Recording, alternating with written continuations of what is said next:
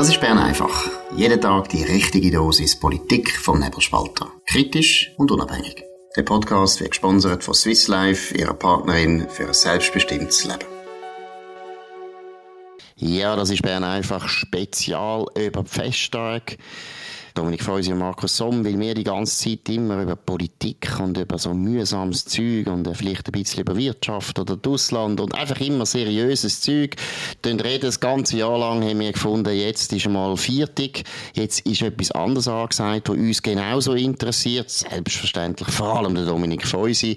Wir reden über Genuss, wir reden über Essen, wir reden über Trinken, wir reden über Jagen. Und zwar haben wir heute als Gast bei uns den Beat Gaduff Hallo Beat, freut mich sehr, dass du da bist. Hallo miteinander, freut mich auch, dass ich da sein darf. Der Beat Gaduff ist jetzt noch, immer noch Weinhändler. Gleichzeitig war er Koch, gewesen, hat in Arosa das berühmte Restaurant zum Wohlsein gehabt. Das finde ich einen unglaublich schönen Namen.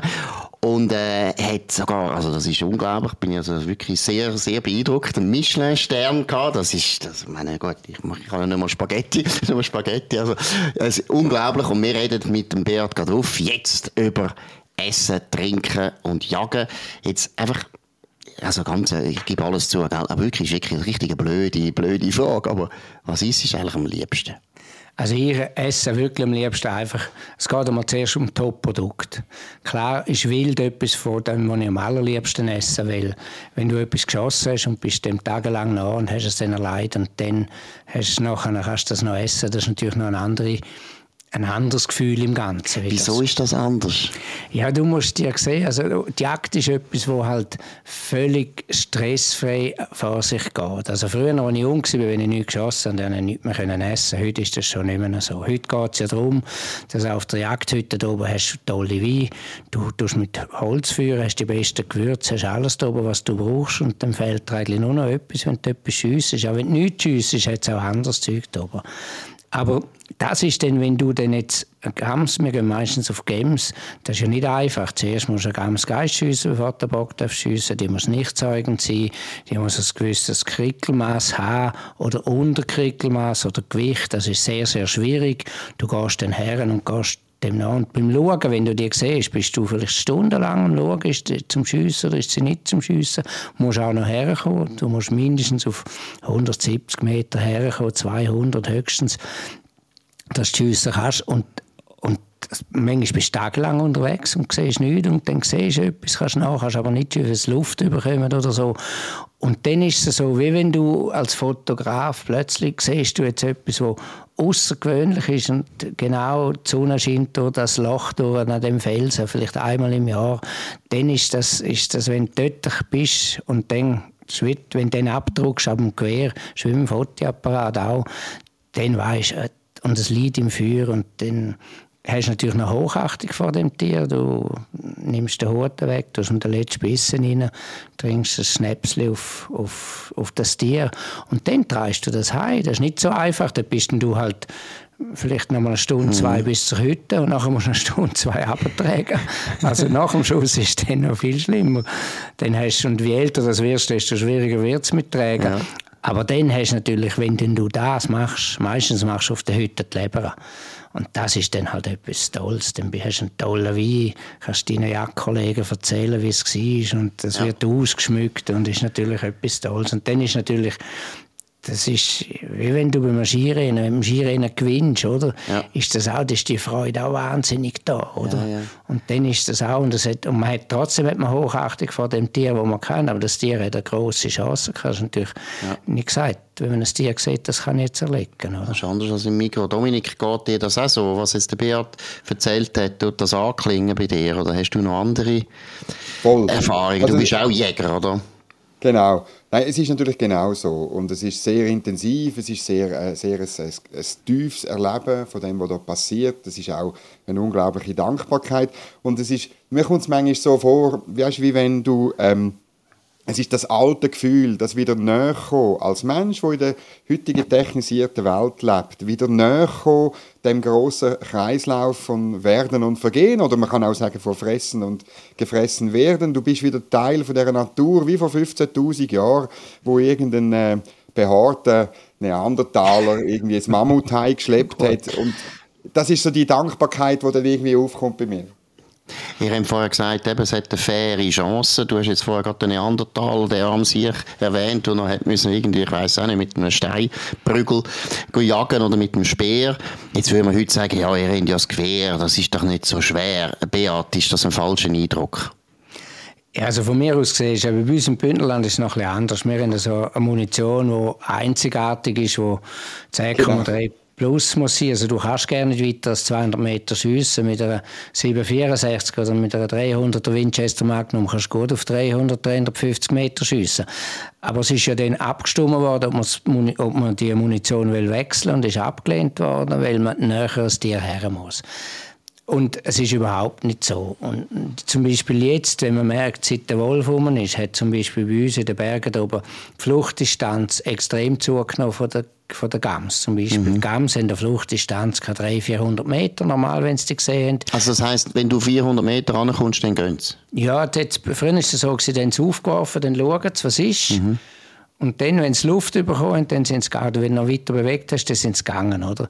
Heute ist es so, seit der Wolf da ist, sind sie etwa 100, 200 Meter weiter. Die werfen nicht mehr auf, die schauen nicht, sondern springen zuerst einmal 200 Meter und dann schauen sie erst, oder? Mhm. Weil das hat, der Wolf hat das schon verändert, aber ist natürlich noch mal ein Challenge mehr, dass du jetzt noch, eine, noch schwieriger hast zum Herkommen und der Luft musst du natürlich auch beobachten, wie geht die Luft. Auf die Luft sind sie extrem heikel. Also wenn sie Luft von einem Menschen kriegen, dann sind sie gerne nicht gern. Wolf zum Beispiel natürlich auch, das ist schon klar. Mhm, oder? Mhm. Aber jetzt, jetzt ja.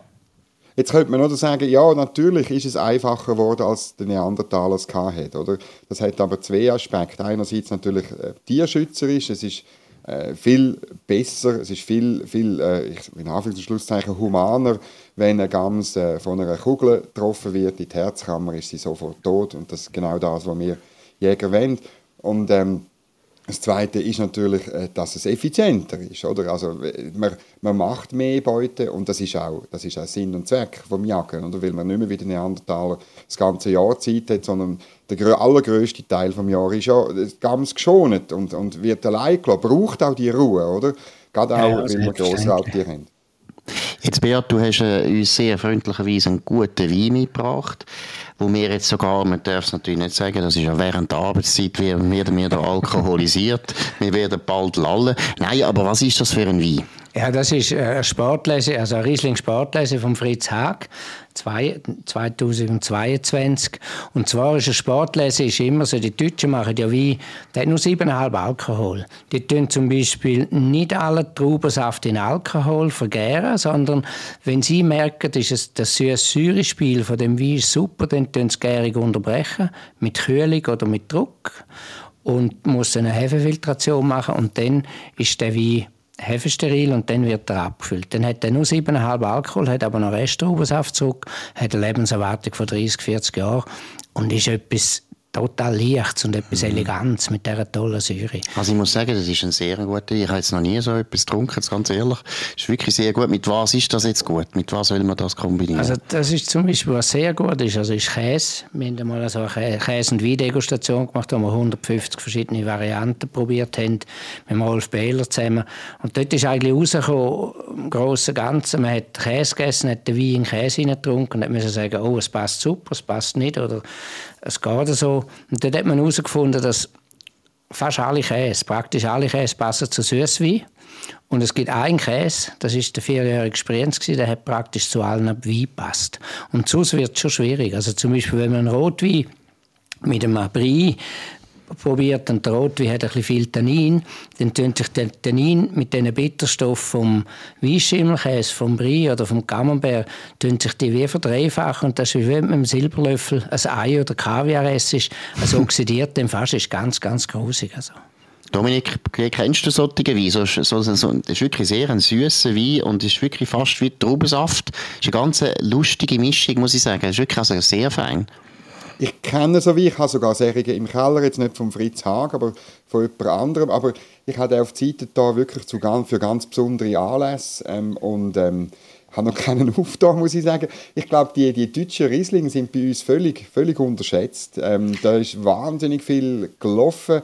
Ich kann mich mal erinnern, ich war mal in der Ferien in Deutschland und da sind wir in einem schönen Restaurant gewesen, und ich habe der Dame, die für den Wein zuständig war, gesagt, ich will den ganzen Abend ähm, Wein trinken, zu verschiedenen Gängen jeweils. Sie soll uns einfach ein Glas bringen, aber es darf nur deutscher Wein sein. Und die ist so stolz gewesen, für die Anfrage. Die hat alles aus dem Keller geholt, was sie hatte. Und es war ein grossartiger Abend, wo, wo ich viel gelernt habe, muss ich sagen. Wo ich auch völlig die Vorurteile, die man deutschem Wein gegenüber hat, äh, haben wir völlig über Bord werfen.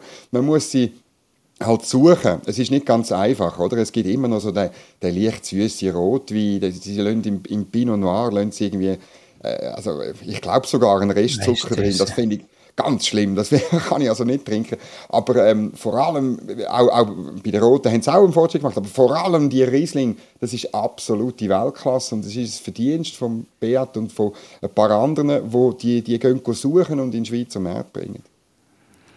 Ja, das ist natürlich schon so. Wir haben ich das Glück dass als ich ganz jung war, habe ich den Max Gerstl kennengelernt und der hat einen Arzt gehabt, der deutsche Wein gerne gehabt und der aber Bordeaux kaufen und dann hat man dann hat der deutsche Wein mitgebracht und, und wir haben den Bordeaux gegeben und das hat uns so fasziniert. Und das Glück war, dass der bei diesen ganz Top-Winzer wie äh, Ego Müller, Fritz Haag oder, oder Keller, dass der dort ein- und ausgegangen ist, oder Johann Josef Brüm, dass der bei den Top-Winzer ein- und ausgegangen ist. Wenn man sich überlegt, es hat 2000 Winzer an der Mosel und 50 sind wirklich super, oder? Dass ja. du an die 50 herkommst, die richtig groß sind, ja. die sind immer ausverkauft, das ist schwierig, aber der hat uns dort den Weg geöffnet. Und ist das die beste Region, Mosel?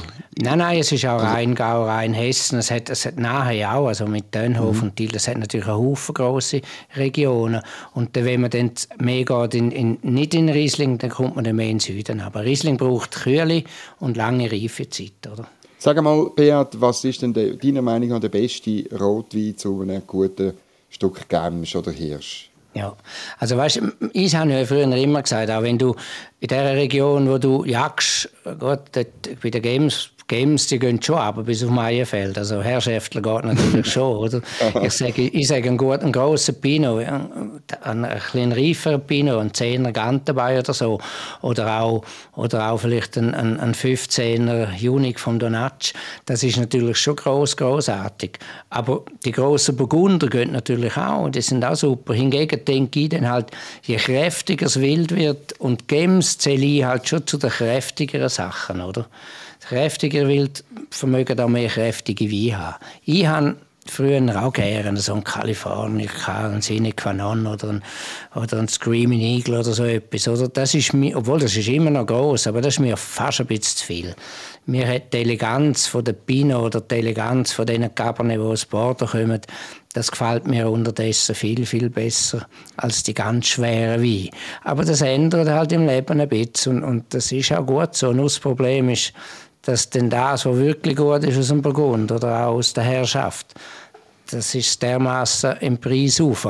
Herrschaft geht ja noch. Mhm. Also, aber wenn man dann ins Burgund geht, dann ist es einfach jenseits von Gut und Böse. Was, was ist denn eigentlich Großes. passiert? Wieso sind die eben gerade Bordeaux ist auch schaurig teuer ja, geworden? Ja. Woran liegt das? Also es ist ganz klar, es liegt am Internet. Man muss einfach sehen, dass heutzutage, ich meine, früher hat es einfach mal der der Johnston als Weinführer, wo man ganz klein war, der hat so fünf Sternchen gemacht, das war so ein kleines Büchlein. Dann ist der Parker gekommen, der hat dann einfach gut bewertet. Und der Parker, der haben auch noch ein paar kennt. Aber wo das Internet kam, sind die ganzen Degustationsnotizen mit diesen Bewertungspunkten sind dann überall gewesen. und somit hat auch ein Chines oder ein Russ können schauen, wenn es 99, 100 Parkerpunkte hat, ist es etwas Gutes. Und dann ist die Nachfrage natürlich bei den Leuten, die keine Ahnung haben, aber Geld haben, ist auf die ganz grossen wie enorm gross geworden. Und das hat natürlich einen wahnsinnigen Sprung bei der Wein gemacht. Also ich bin ja völlig alleine, aber man sagt doch immer, ja, eben, wenn der Wein einfach teuer ist, dann ist er auch gut. Stimmt das? Nein, das ist natürlich schon nicht ganz so. Also, man müsste natürlich schon sagen, es ist heutzutage regelt der Markt den Preis schon ein bisschen. Aber ein Wein für, für, für 100 Franken ist, oder der für 1000 ist nicht zehnmal besser. Und, und für 100 Franken oder 200 Franken, das kann sein, dass der für 100 vielleicht besser ist. Aber ich das immer so vergleichen. Der, der, wenn du so ein Deko machst und einer ist 200 und der andere ist 100, klar ist dann immer der erste Platz ist der wichtigste Platz. Aber äh, bei der Miss Schweiz-Wahl ist die zweitplatzierte auch nicht doppelt so wüst wie die erste. Also darum ist das eben eigentlich auch so. das ist ein sehr guter Vergleich. Ja, aber das ist beim, beim Wein halt auch ein bisschen so. Ist eine Geschmackssache. Nur, man trifft sich dann schon, wo, wo es richtig gut ist. Aber ein gutes Beispiel ist zum Beispiel Petrus oder Löppen. Die kostet vielleicht fünf bis zehnmal so viel wie ein Mutter, ein Latto oder ein Margot. Und dort ist dann nicht unbedingt gesagt, ob das denn wirklich viel besser ist, oder? Wenn sie je nachdem, was für Jahr das hast, kann dann auch sein, dass ein Margot mal besser ist oder dass das besser ist, aber es kostet dann halt fünf bis zehnmal mehr. Und das ist halt, das kann man halt nicht mehr fassen. Mhm, mh. und, und, und hingegen muss man schon sagen, es gibt gewisse so bis, bis zu 40, 50 Franken Einkauf. Dort steigert es sich eigentlich schon. Aber wenn jetzt einer neue Wein macht und verkauft natürlich, heisst das noch nicht, ob der gut ist. Mhm. Der muss sich zuerst mal behaupten. Aber heute hat es so viel bewährt und hat so viel darüber geschrieben, dass sich dann das schnell nivellisiert. Hat sich eigentlich ja. der Geschmack... Ja, Entschuldigung, ja, Dominik? Ja, ich hätte... Ähm, was mich noch wundernimmt, ist, wie man so als normalen Einkäufer umgehen sollte. Das Angebot ist ja immer noch größer geworden. Es wird noch an viel mehr Orten wird guter Wein gemacht als vor 30 Jahren. Und ich weiß genau, ähm, mir hat einer mal empfohlen, als ich das allererste Mal Lohn bekommen habe. Schau, kauf einfach eine Kiste von einem sehr, sehr guten Bordeaux. Das ist bei mir dann ein Ghost Detournel das habe ich mir knapp können ja. leisten. Jahrgang 2000 ist heute äh, 20 mal so viel wert wie damals, aber ich verkaufe nichts, also es wird schön ausgetrunken. Und dann kaufe etwas Mittleres und kaufe etwas Günstiges und mach so weiter, dass du einen Weinkeller hast, wo du immer Freude hast, wo du immer kannst runtergehen zu jeder Gelegenheit und irgendetwas Gutes, Schönes holen oder so.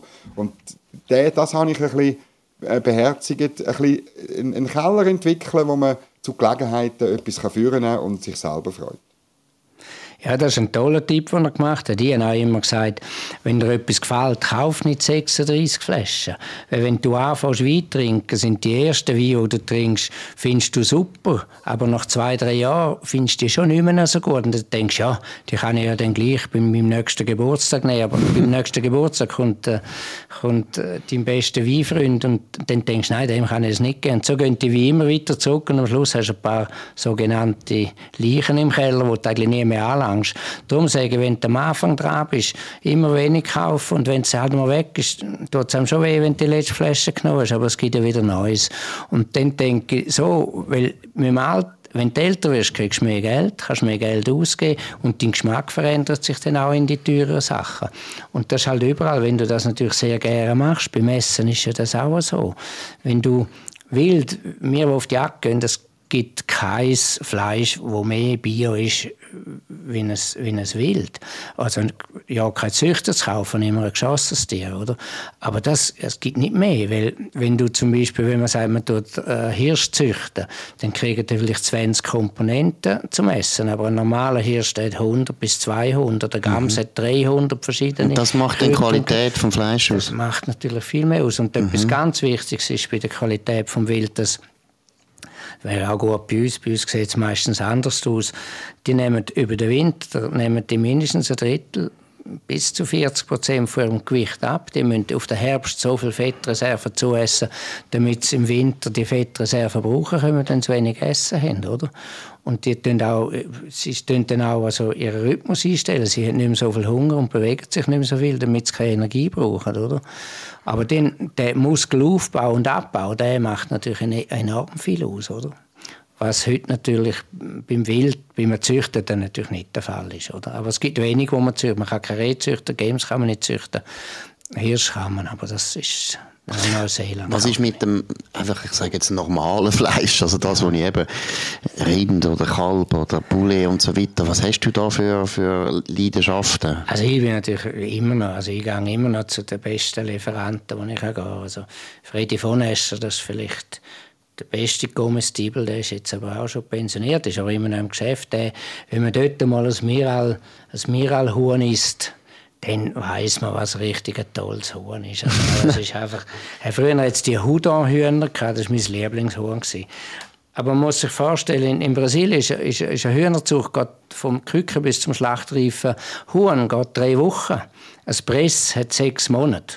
Mhm. Und das Miral hat neun Monate und, und das Huda-Huhn, das hat zwölf oder 13 Monate gehabt. Das Problem ist natürlich, dass du die 13 Monate musst futtern und dass du eigentlich den Preis gerne nicht bekommst. Darum ist die Hudahuhnzucht immer wieder Konkurs gegangen, weil der, du kannst ja dann nicht für so ein Bulle plötzlich 100 Franken verlangen, oder?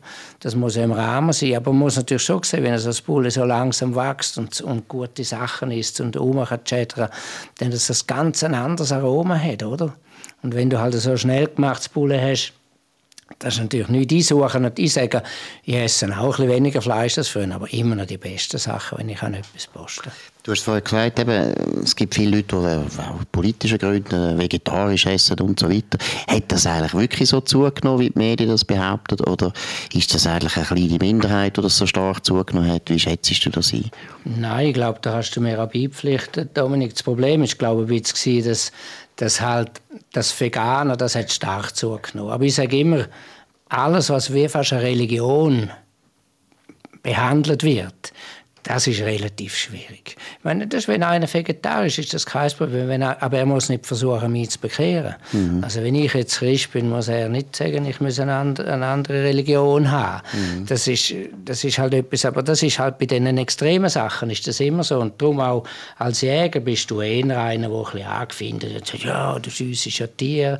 Und dann sage ich, ja, du hast ja auch Lederschuhe an. Meinst du, das ist... Äh, das Leder sich irgendwie so gewachsen am Baum, oder? Mhm. Und, und es ist dann so, wenn einer natürlich dann wirklich so lebt, dann soll er so leben. Aber ich gehe ja auch nicht in ein veganes Restaurant und verlange ein Steak.